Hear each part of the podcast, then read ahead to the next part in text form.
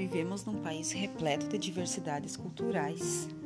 Porém, percebemos que o racismo é um dos fatores que mais afeta as relações nossas, no nosso cotidiano, no nosso dia a dia. Você, como professora, coordenadora de uma escola, qual que é a sua visão sobre esse tema? O que, que você vê das famílias? Qual a sua a percepção em relação a tudo isso que está acontecendo no momento